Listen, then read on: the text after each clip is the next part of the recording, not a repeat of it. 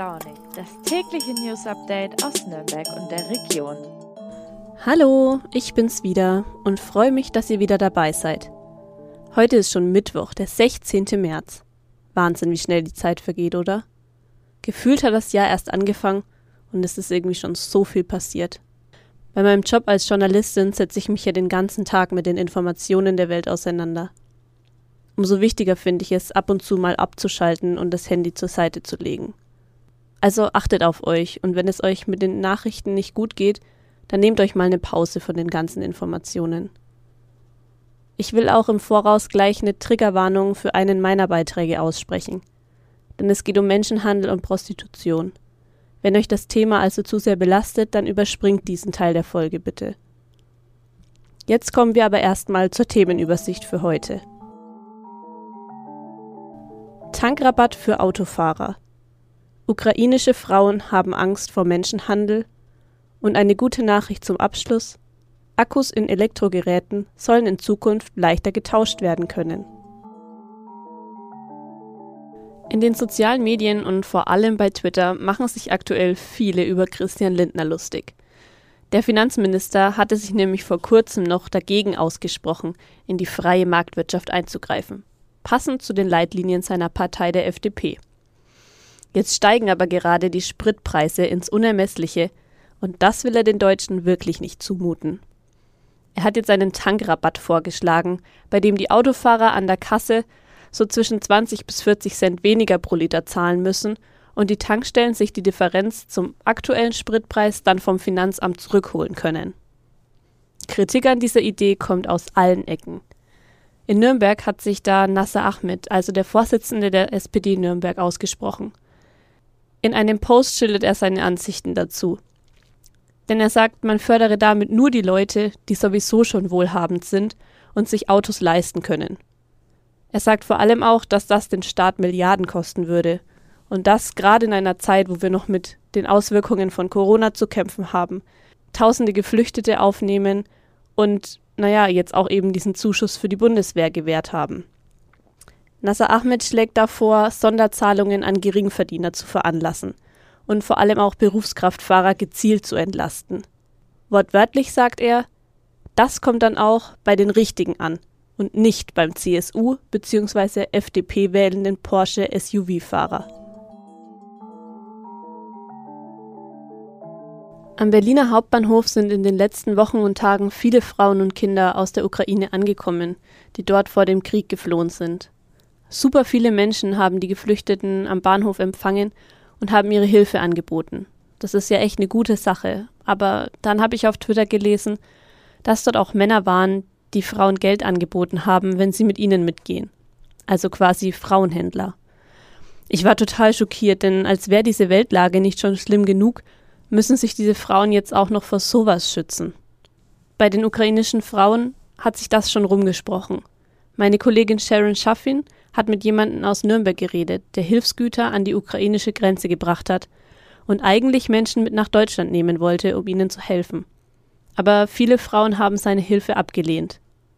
Sharon, erzähl doch mal kurz, was hat dein Kontakt über seine Hilfsaktion erzählt? Also der hatte drei Busse dabei. Das ist ein Nürnberger Busunternehmer, der unter anderem auch Partner der Nürnberger Ice Tiger ist.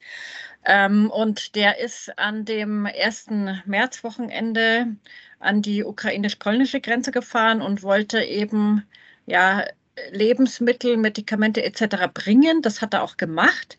Er wollte aber nicht mit komplett leeren Bussen wieder zurückfahren, sondern natürlich auch, äh, was ja sehr, sehr wichtig ist, Menschen eben, vor allem Frauen und Kinder, retten, äh, die auf der Flucht sind und auch viele mit nach Nürnberg, eben nach Deutschland bringen. Jetzt haben sich tatsächlich äh, etliche Frauen, so wie er mir das geschildert hat, äh, nicht den Bus betreten trauen, obwohl er auch einen Dolmetscher dabei hatte, der erläutern konnte, äh, was er machen will und wie er helfen will und wer sie sind. Aber in so einer Situation, in so einem Chaos, ähm, wo man auch wirklich Angst haben muss ähm, vor, vor Menschen und Frauenhändlern, haben sich die Frauen, haben sich etliche tatsächlich nicht überreden lassen und überzeugen lassen, ähm, in den Bus zu steigen, eben aus Angst davor, in irgendwelchen ähm, Prostituierten, Zwangshändler, Menschenhändlerfängen äh, äh, zu landen. Wie sieht es denn aus? Ist diese Angst der Frauen denn berechtigt? Also gab es da schon solche Fälle? Die Angst der Frauen ist berechtigt, äh, weil natürlich in so einer unüberschaubaren Lage, ähm, wo Frauen, junge Frauen, Mädchen, teilweise auch Kinder alleine auf der Flucht sind, nicht wissen, wie es weitergeht, nicht wissen, wohin, einfach vielleicht aus Angst irgendwo einsteigen und tatsächlich dann ähm, in solchen ähm, Menschenhändlerbanden ähm, landen, was ja tatsächlich ein großes Problem ist, also gerade auch für Frauen aus Osteuropa. Und ich habe mich da unterhalten mit der ersten Vereinsvorsitzenden von Solvodi. Das ist ein Verein, der sich zur Aufgabe gemacht hat, Frauen eben aus Zwangsprostitution, von Zwangsverheiratungen, auch häuslicher Gewalt ähm, zu retten. Und die hat mir eben erzählt, ähm, dass tatsächlich auch natürlich äh, solche Zuhälter sind ja nicht dämlich, dass die sich da tatsächlich dann auch umschauen und ähm, dass sie auch weiß von einschlägigen Portalen äh, im Internet, äh, wo ja bereits mit künftigen, mit künftigem Frischfleisch aus der Ukraine in Anführungszeichen geworben wird und ähm, sie deshalb eben appellieren, also toll das ist, dass Privatmenschen oder auch Busunternehmer eben solche Aktionen starten, das immer gut ist, wenn man mit Organisationen äh, sich vernetzt, die weithin bekannt sind, sei es das Caritas-Zeichen, sei es das Rote Kreuz-Zeichen, das eben weltweit erkannt wird. Ähm, und die Frauen wissen, ja, da kann ich bedenkenlos einsteigen und da werde ich nicht irgendwo landen in einem Flatrate-Bordell. Du hast es eben schon angesprochen. Wie können denn Frauen sich vor solchen Menschen schützen? Und gibt es vielleicht auch schon Aktionen, die die Frauen darauf aufmerksam machen?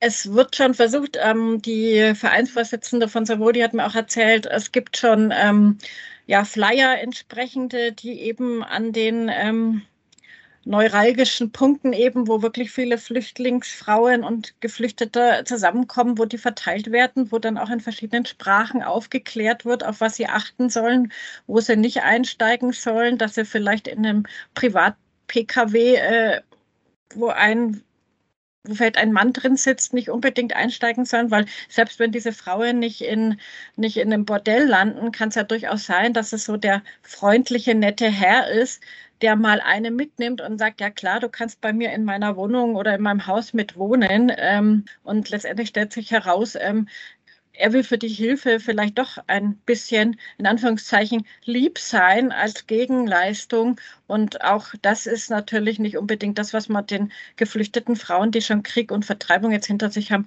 auch noch hier dann in Deutschland bieten möchte. Vielen Dank, Sharon, für den Einblick in deine Recherche. Das sind zwar ziemlich erschreckende Nachrichten, aber ich finde es wichtig, auch über sowas Bescheid zu wissen. Vor allem jetzt, wo ja viele Menschen wissen möchten, wie sie richtig helfen können. Nach diesem doch etwas ernsteren Thema möchte ich euch jetzt aber trotzdem mit guten Nachrichten in den Tag starten lassen. Und zwar hat die EU vor, fest verklebte Akkus in Elektrogeräten in Zukunft zu verbieten. Also mir kommt das ganz gelegen, denn ich musste schon oft ein Handy oder einen Laptop wegwerfen, weil der Akku kaputt war und eine Reparatur fast genauso teuer wie ein neues Gerät. Der EU geht es aber vor allem um die Ressourcen, denn die sind endlich. Das merkt man auch jetzt wieder. Seit dem Ukraine-Krieg kommt es weltweit zu Engpässen bei manchen Rohstoffen und Lebensmitteln. Die Stoffe, die in Batterien und Akkus verarbeitet sind, also zum Beispiel Kobalt, Lithium und Nickel, die sollen in Zukunft mehr recycelt werden, um die Ressourcen der Erde zu schonen. Dafür will dann jetzt eben das EU-Parlament den Herstellern vorschreiben, dass Akkus mit einfachen Werkzeugen von jedem zu Hause getauscht werden können. Und die alten Akkus, die werden dann recycelt und wir können unsere Geräte mit einem neuen Ersatzakku weiter benutzen. Das hört sich doch ganz gut an, oder? Mal schauen, wann es soweit sein wird. Und damit verabschiede ich mich für heute. Wenn ihr wollt, könnt ihr mir auch gern mal eine Mail mit Feedback zu meinen Folgen schreiben. Meine Mailadresse findet ihr zusammen mit allen Infos zu den Themen des Tages in den Show Notes. Habt einen schönen Tag und denkt dran, es ist schon Mittwoch. Die Hälfte der Woche ist also fast geschafft. Bis morgen!